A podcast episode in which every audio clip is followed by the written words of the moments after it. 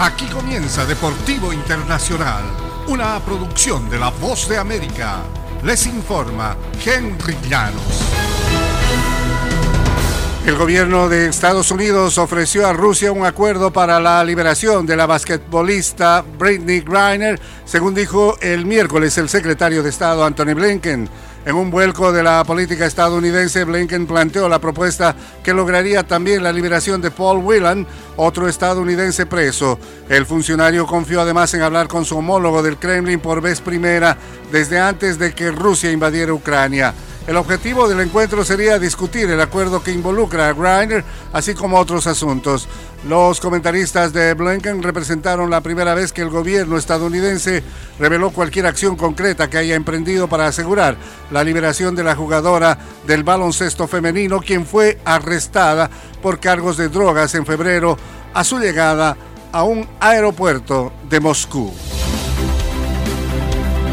La delegación cubana regresó del Mundial de Atletismo sin medallas y diezmados. Las autoridades deportivas de Cuba confirmaron que dos atletas, entre ellas la multicampeona lanzadora de disco Jamie Pérez, abandonaron la delegación en Estados Unidos tras el Mundial la semana pasada. Un reporte del boletín GIT, órgano oficial del Instituto del Deporte de Cuba, corroboró las deserciones de al menos tres personas que conformaron el equipo que viajó a la cita en Eugene, Oregon. Las atletas Giselena Valar y Jamie Pérez y el fisioterapeuta Carlos González Morales abandonaron la delegación en lo que califican como graves indisciplinas, según dijo la publicación. Añadió que los otros integrantes de la delegación se encontraban en la isla y fueron recibidos por funcionarios del INDER en el aeropuerto José Martí de la capital. Alessandra Pop anotó dos tantos para dar el miércoles a Alemania una victoria de 2-1 sobre Francia, con lo cual se definió el contrincante de la anfitriona Inglaterra en la final de la Eurocopa Femenina de Fútbol.